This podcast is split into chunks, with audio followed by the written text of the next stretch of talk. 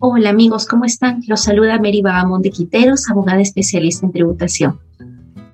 Hoy quiero comentarles acerca de las implicancias legales y tributarias eh, referidas al fallecimiento del titular gerente de una empresa individual de responsabilidad limitada, las famosas EIRLs. Como recordamos, la ley de IRL define a esta empresa como una persona jurídica de derecho privado que es constituida por una persona eh, natural y que esta persona jurídica cuenta con un patrimonio totalmente distinto y separado de su titular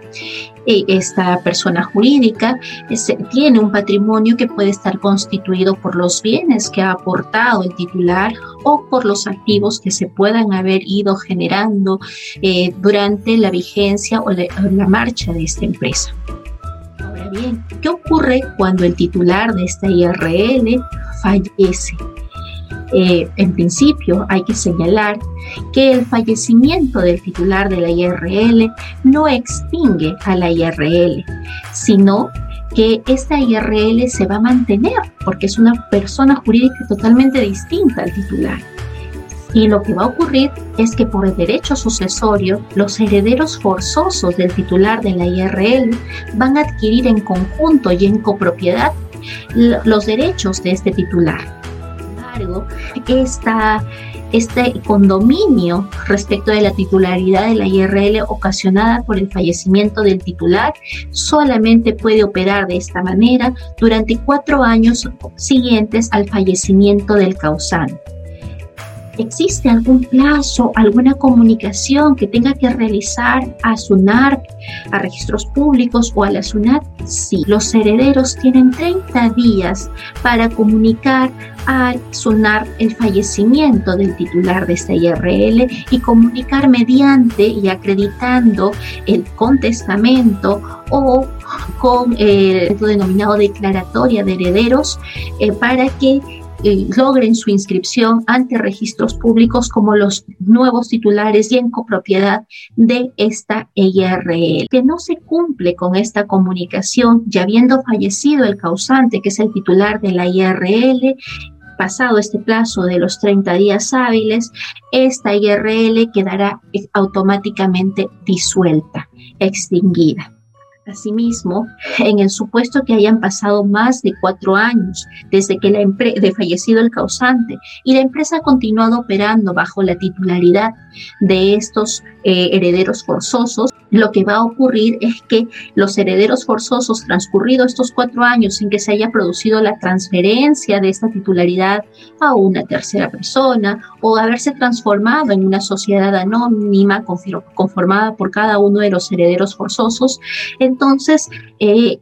todo el patrimonio recibido por estos sucesores eh, van a formar parte de su patrimonio y estos herederos forzosos van a responder de forma ilimitada por las deudas de la empresa en marcha. Esto solo ocurre si dentro del plazo de los cuatro años de fallecido el causante, los herederos forzosos no toman una decisión de transferir, transformar esta IRL eh, que ha sido sucedida a ellos a consecuencia del fallecimiento del titular.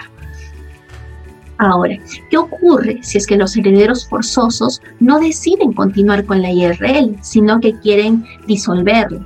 Ellos pueden tramitar esta disolución, pero para lo cual primero deben haberse acreditado y comunicado el fallecimiento del causante, como lo mencionamos anteriormente, y tienen que dar al notario que leve la escritura pública de la disolución de la empresa. Mientras esté en trámite la disolución,